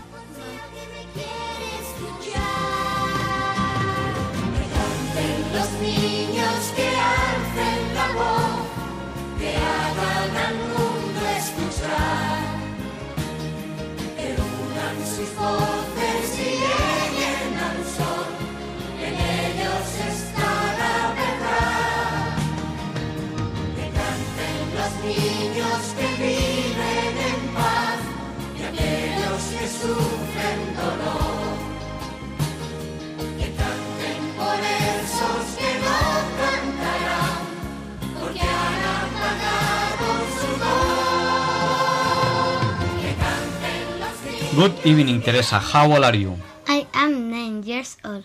Teresa tiene nueve años. ¿Qué quieres preguntar esta noche a Diálogos con la Ciencia? Que el reloj, ¿cómo hace que, las- que se muevan las manecillas? Ah, pues con engranajes, con un engranaje, empujar, hace girar al ver, otro y ¿Qué es el reloj? ¿Qué es el reloj? Con lo, Es que, ese lo que mide el tiempo. Es una máquina para medir el paso del tiempo. ¿Qué es el tiempo? Es un- es Ese es el... Vamos a empezar de, de abajo arriba. Marta, ¿qué es el tiempo? Siguiente. Teresa, ¿qué es el tiempo? El tiempo, cuán- cuántos hechos han pasado. ¿Cuántos hechos han pasado? Ruth, ¿qué es el tiempo? Algo que nunca puedes recuperar. Como el inglés. El inglés no se necesita casi para nada. Balduino, ¿qué es el tiempo? es la es la unidad para de- determinar eh, No, cuando suceden los hechos. La unidad es el segundo, la hora, el minuto. Pues mío es el momento, es el momento. Solo son los A ver. los- Yo me he acercado a la Señores, oyen- señores oyentes, No. ¿qué es el tiempo? Si alguien responde a esta pregunta, le van a dar el premio Nobel de Física. Yo le he respondido. A fe- algo? A fecha de hoy, no hay una definición 100% válida de tiempo. Dime, El tiempo es algo. es algo. Eh, a fecha de hoy no hay una El tiempo definición... es el tiempo. Porque eh, no, se sabe, no se sabe muy bien cómo definirlo en física. Vale, el tiempo es algo, como bien dice Marta, que lo que marca es que las cosas vayan evolucionando, vayan cambiando. Dime. Que el tiempo es el tiempo también. Claro. Eso me lo has copiado. Entonces, el tiempo, como bien decía Teresa, es el ritmo, es el ritmo en el que acontecen los cambios. Se puede medir por respiraciones, por pulsaciones, por gotitas de agua que caen de un grifo. ¿Quién se acerca más? Teresa se ha acercado mucho. Pero si El no he dicho también. nada. Ha dicho que es el ritmo con el que ocurren las cosas. ¿Y yo? Tú has dicho que es algo que no se puede recuperar, pero eso es, la lengua tam- tampoco se puede recuperar. Tú no has recuperado lengua. Sí, la, ¿qué dice? Yo he si se te cae un ojo, el ojo. Bueno, entonces, eh, el tiempo, mira, Balduino ha dicho otra cosa, si te cae un ojo, el ojo. Es decir, eh, hay algo que es que hay cosas que no pueden volver atrás en el tiempo. ¿Vale? Como Por ejemplo, estudios. me hago un corte en la mano, no hay forma de, de coger la navaja, recorrer el espacio al revés y que se deshaga el corte. ¿Vale? No hay forma Entonces, de dejar atrás en el Eh, el tiempo también se, se- se define a través del segundo principio de la termodinámica, y es que la entropía aumenta indefinidamente. La entropía es una medida del desorden. Es decir, las cosas ocurren con un cierto ritmo, pero no igual en un sentido que en otro. Sin embargo, el tiempo no se puede definir tan fácilmente, porque ese ritmo no es igual en todo el universo. Y eso está demostrado. Einstein dijo que el tiempo era relativo, y eso se ha demostrado. Aquí en la superficie de la Tierra, el tiempo transcurre a un, entre comillas, ritmo, y arriba, donde están los satélites GPS, ocurren a otro, entre comillas, ritmo. Tanto que los, los relojes de los- satélites GPS hay que estar poniéndolos con- constantemente en hora. Si no, en un día acumulan un retraso de 10 kilómetros. Lo que quiere decir que el error de posición GPS que es acumulado en un día sería un error en posición de 10 kilómetros. No serviría para nada el GPS. Dice, pero has medido el tiempo en kilómetros. Claro, porque los GPS funcionan emitiendo una señal y viendo lo que tarda en llegar la señal. Por tanto, es 10 kilómetros luz. 10 kilómetros luz, lo que tarda la luz en recorrer 10 kilómetros es un tiempo. Son muy pocos milisegundos o microsegundos. Eso es lo que, eso es lo que la diferencia de tiempo que hay de aquí allá arriba. Pero, por ejemplo, en un agujero negro, en un agujero negro Se aspira la luz. se aspira la luz y se ha demostrado que cuanta más gravedad hay, más despacio transcurre el tiempo. ¿Vale o no vale? Entonces, eh, si vamos cayendo en un agujero negro, ¿qué pasa cuando lleguemos al centro? Nunca llegaríamos al centro. ¿Por qué? Bueno, nunca llegaríamos al centro si la masa fuese infinita. ¿Por qué? Porque según vamos cayendo, hay un campo gravitatorio más intenso. El tiempo transcurre para nosotros más despacio. El universo va cada vez más deprisa. ¿Vale? Y nosotros nos hacemos viajes en cuestión de segundos. Claro. No, nosotros no. El resto del universo, y entonces a lo mejor se acaba, se acaba el universo y nosotros todavía no hemos llegado al centro del agujero negro. Porque el tiempo depende de dónde estemos. Cuanto más intensidad de campo gravitatorio, más fuerte es el tiempo. Entonces, Pero la según eso, según eso, en un lugar donde hay mucha presión, o sea... Mucha campo gravitatorio, no presión. Sí, lo sé, pero... Es diferente el campo gravitatorio. El la campo gravitatorio... El eh, campo gravitatorio depen- depende de la masa, la masa produce campo gravitatorio, pero la masa también es relativa. Lo dice las ecuaciones de Lorentz y las ecuaciones de Einstein. Dice que a mayor velocidad, mayor masa. Por lo tanto, si aumentamos la velocidad, el tiempo transcurre cada vez más despacio. ¿Vale? Vale. Bueno, pues todavía no te he respondido a la pregunta. ¿Te la guardas para la semana que viene, ahora que hemos visto lo que es el tiempo? Vale. ¿Cómo funciona un reloj? Esa es la pregunta. Pero la guardamos para la semana que viene.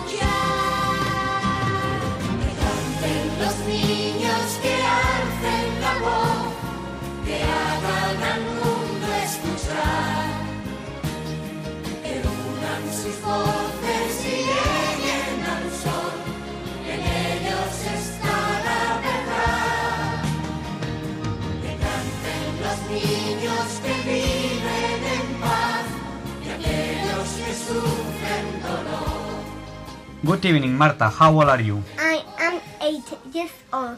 Marta tiene 8 años. Ya no nos queda mucho tiempo, quedan escasos segundos del programa. Eh, bueno, no, queda un poquito más, pero vamos, que vamos muy pillados de tiempo porque nos hemos alargado mucho. ¿Qué quieres preguntar esta noche a Diálogos con la Ciencia? cómo cómo se hacen las máquinas. ¿Cómo se hacen las máquinas? Pues construyendo y si... Bueno, y...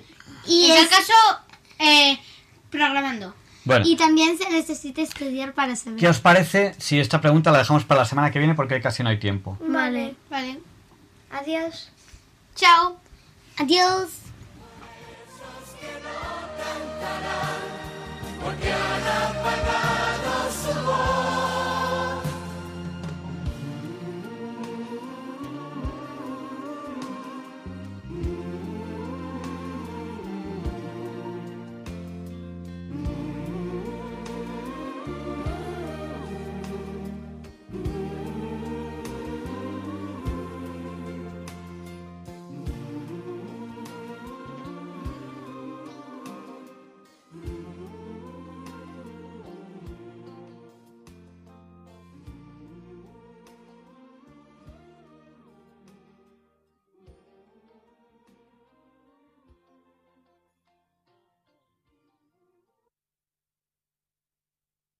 Alfonso Carrascosa, científico del CSIC, presenta la sección Católicos y científicos.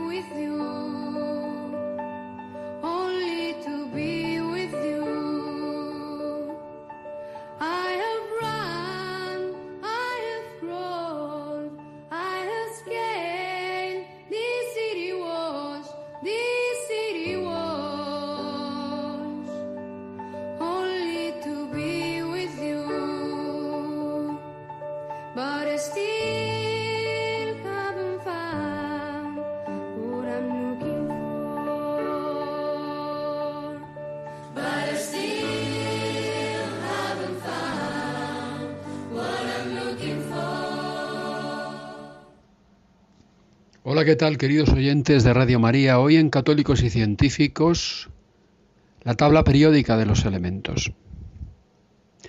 El que la sigue la consigue, Javier Ángel. Verdaderamente, mm, hace tiempo que no hablo con vosotros, queridos oyentes de Radio María, de diálogos con la ciencia, ocupaciones, etcétera. Pero bien, eh, digo el que la sigue la consigue porque Javier Ángel es como el rayo que no cesa.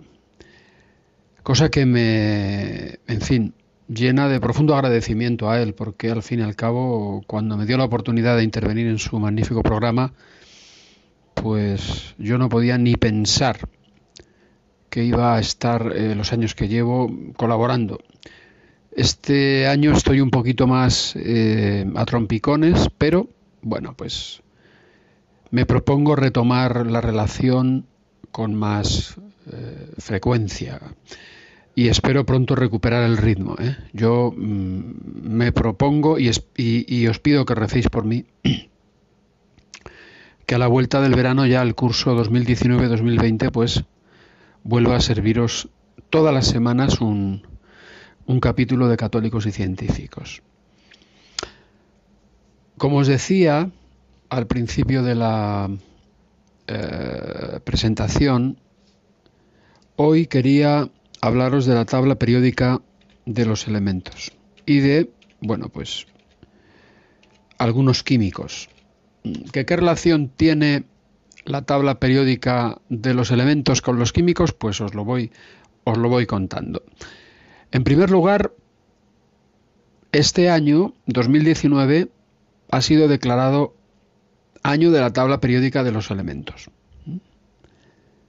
Y por lo tanto, bueno, pues estoy hablándoos de esto porque es una efeméride. Eh, bueno, ¿qué se pretende con la declaración? Pues recordar, es decir, eh, traer a la memoria que este 2019 tiene que ver con la tabla periódica de los elementos. ¿De qué manera? Hombre, pues es un aniversario. ¿eh? Es un aniversario de precisamente, pues, eh, cuando mm, la tabla periódica de los elementos surge, nace. UNESCO ha declarado 2019 Año Internacional de la Tabla Periódica. Naciones Unidas. ¿Y qué se conmemora? Pues el 150 aniversario de la creación de la tabla periódica de los elementos. ¿Quién la creó? El químico ruso Dmitry Mendeleev en 1869. ¿Qué fue lo que hizo Dmitry Mendeleev? Ordenar los elementos conocidos según las características de sus átomos. Los que hemos estudiado química, pues, en fin, sabemos de la utilidad de la tabla periódica de los elementos para recordar esas propiedades atómicas de los elementos químicos. Y a día de hoy, la tabla periódica de los elementos se sigue estudiando. Después de 150 años. Bien es cierto que completada. Porque cuando Dmitri Mendeleev hace 150 años tiene la ocurrencia de ordenar los elementos químicos en la tabla periódica de los elementos, pues se conocían algunos, otros se han conocido después, luego se han hecho distintas mejoras en cuanto a colocación, pero en el fondo es una manera gráfica muy útil para establecer relaciones entre los elementos químicos, flúor, cloro, bromo, yodo, oxígeno, azufre, selenio, teluro, por decir algunos, para que, bueno, pues sepáis de lo que estamos hablando. Eh, y esta representación gráfica contribuye a la facilidad o el facilitamiento de el conocimiento de pues cuáles son los elementos químicos. Eh, lo primero que quería deciros es que mm, Dmitri Mendeleev era un hombre creyente. ¿Vale? O sea, Dmitri Mendeleev, padre de la tabla periódica de los elementos, tenía fe.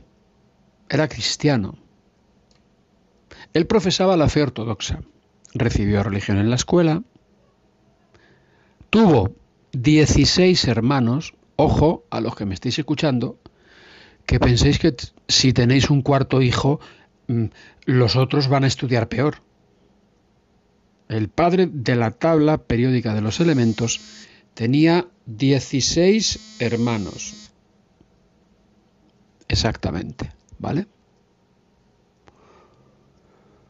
Y no, parece que estudió peor, no parece que estudió peor, sino que todo lo contrario, pues fue capaz de, si me permitís la expresión, parir la tabla periódica de los elementos.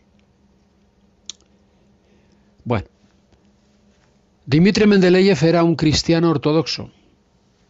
A lo largo de su vida, pues bueno, el hombre, en fin, empanadas mentales, crisis, acabó, digamos, eh, situado en un, no sé, deísmo sincrético, perdóname la pedantería, o sea que creía en Dios, pero de una forma un poco menos cristiana y más, pues sí, Dios está en todo, es todo, en mis elementos, en los tuyos, en los míos, en tal cual, pascual.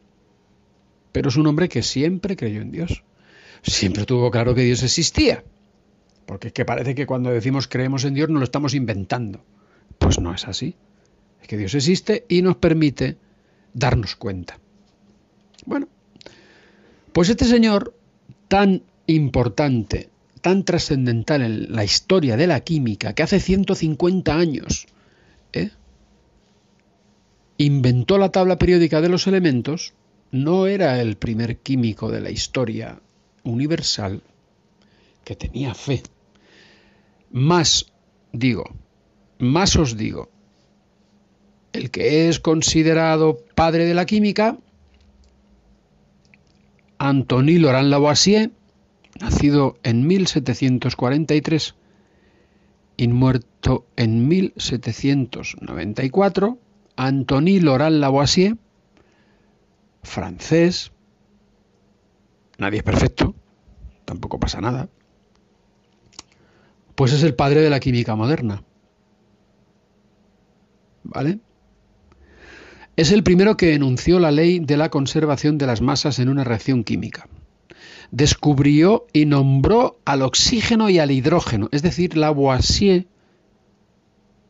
nada menos que descubrió y nombró a los elementos que Dmitri Mendeleev incluiría en su tabla, tan famosos como el oxígeno y el hidrógeno. Él es, Antony Laurent Lavoisier, el primero que escribió una lista de elementos químicos.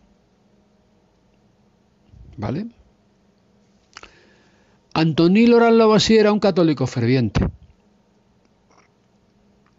Acabó un poco con ciertos conceptos alquímicos, o sea, químicos antiguos, conceptos irracionales.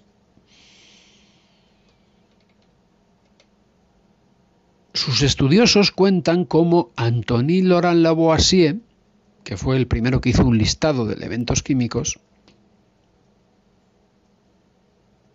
escribía en una carta a un conocido suyo, un conocido de Antoine Laurent Lavoisier, lo siguiente. Has hecho algo noble al sostener la revelación y la autenticidad de las sagradas escrituras. Y es de destacar que estás utilizando contra ellos, sus detractores, las mismas armas con las que te atacan. Antony Laurent Lavoisier, padre de la química moderna, católico ferviente, estudió en el colegio Mazarin, perdonadme la pronunciación, pero es que es francés, de París. ¿Sabéis quién fundó el colegio Mazarin de París? el cardenal Mazarin.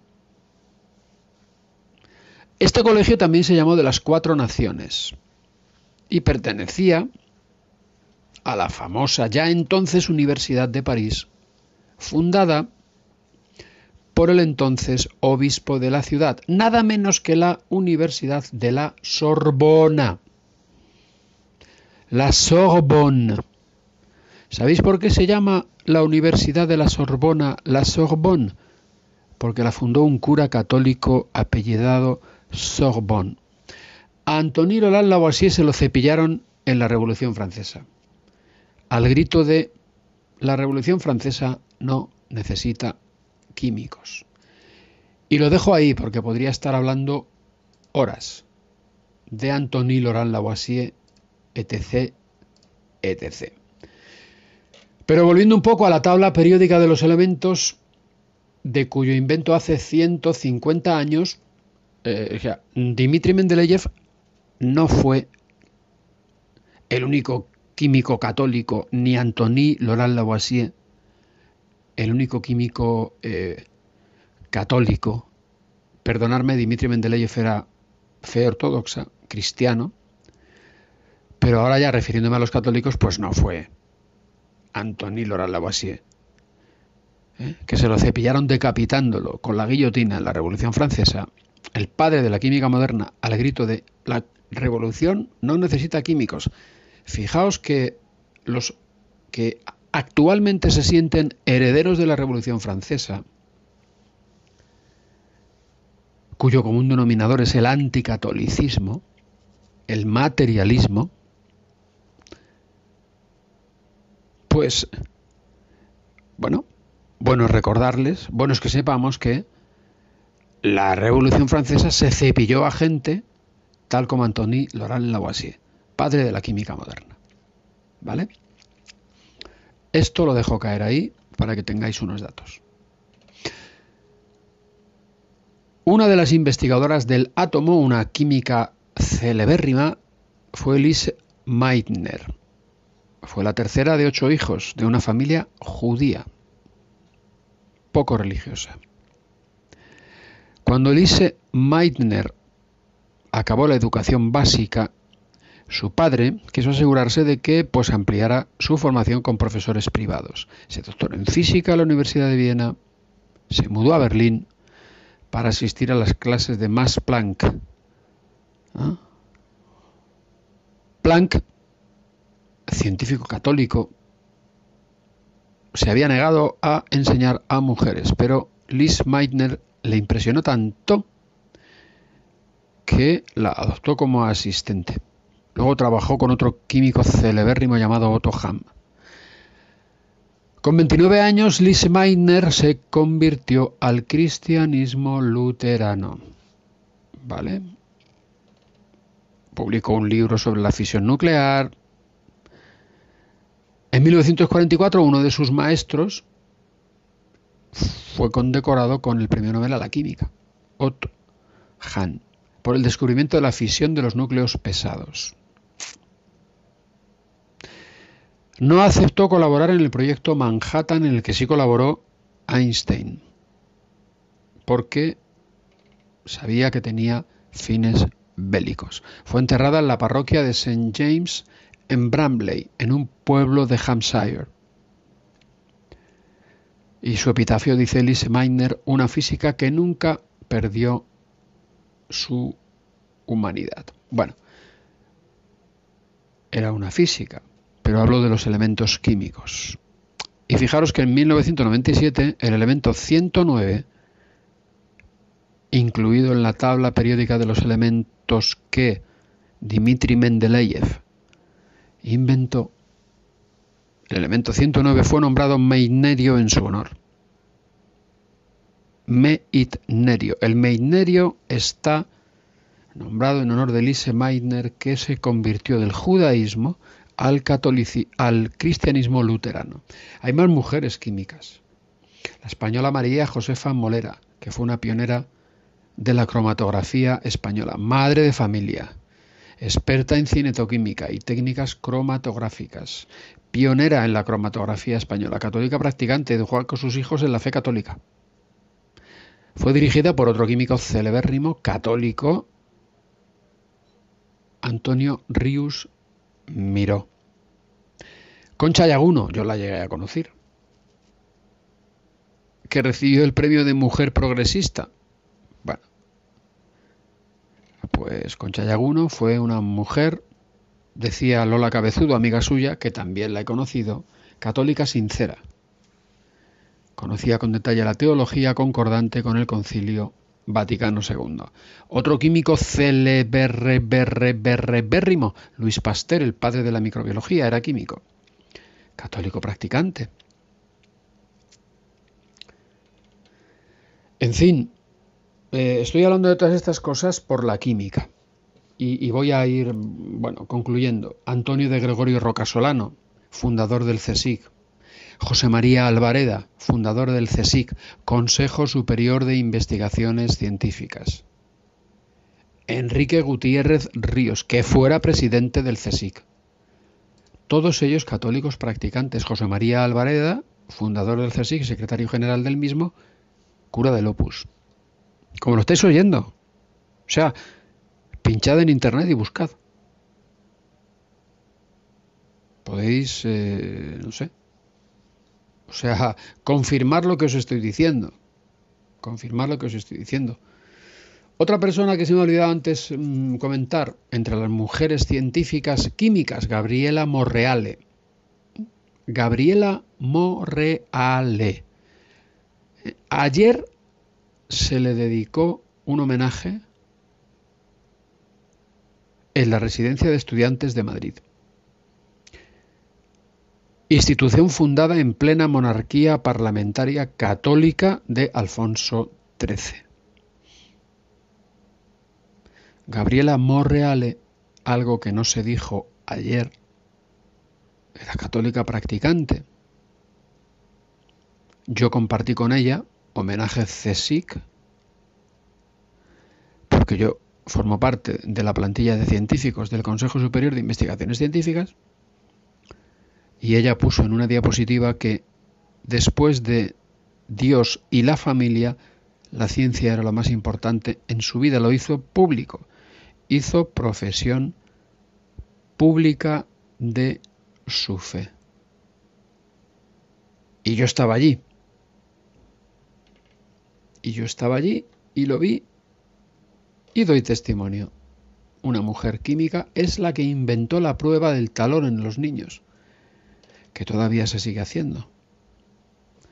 Gabriela Morreale recibió religión en la escuela y todo lo que queráis. Lo digo para los padres acomplejadines, acomplejadines, que piensan que es que si su hijo va a un colegio religioso o que si le enseñan religión le van a coartar. No, no, no, no, vamos a ver si la civilización occidental la hemos montado los católicos. Vale, los cristianos pero ¿eh? es así.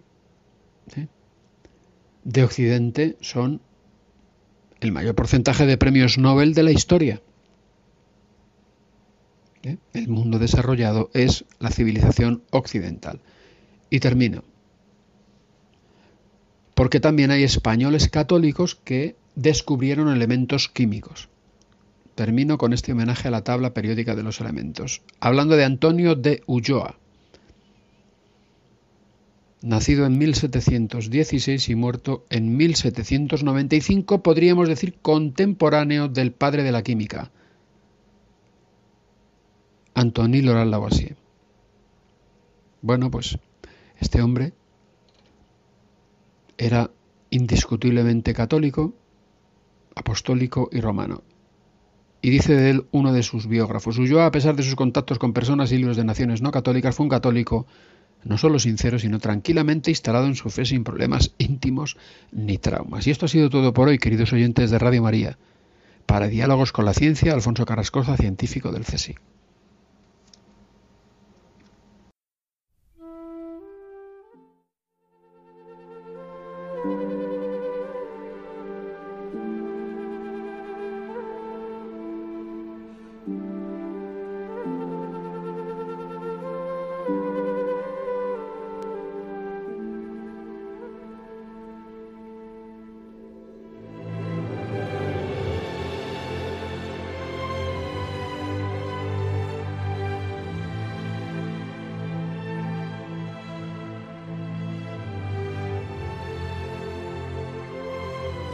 Por haber compartido con nosotros estas dos horas. Les esperamos la semana que viene, si Dios quiere. No falten. Les prometemos un programa ameno, variado y entretenido. Les dejamos en las mejores manos, en las de Monseñor Munilla. Y con esta oración, Señor, concédeme una voz como la de Monseñor Munilla y una inteligencia como la suya. Y como no, le pedimos también a Juan Pablo II que interceda por nosotros para que se nos libre del mal.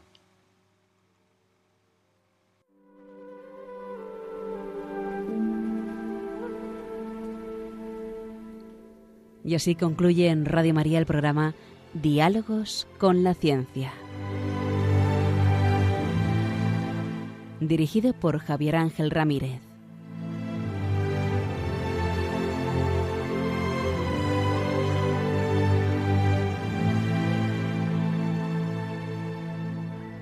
Gesù annunzia molte volte la paternità di Dio nei riguardi degli uomini, riallacciandosi alle numerose espressioni contenute nell'Antico Testamento. Per Gesù Dio non è solamente il Padre di Israele, il Padre degli uomini, ma il Padre suo, il Padre mio. Pater noster, qui es in celi, sanctificetur nomen tuum adveniat regnum tuum fiat voluntas tua sicur in cielo ed in terra. Panem nostrum quotidianum da nobis odie, et dimitte nobis levita nostra, sicur et nostri vittimus, debitoribus nostri, et ne nos induca in tentatione, sed libera nos a malo.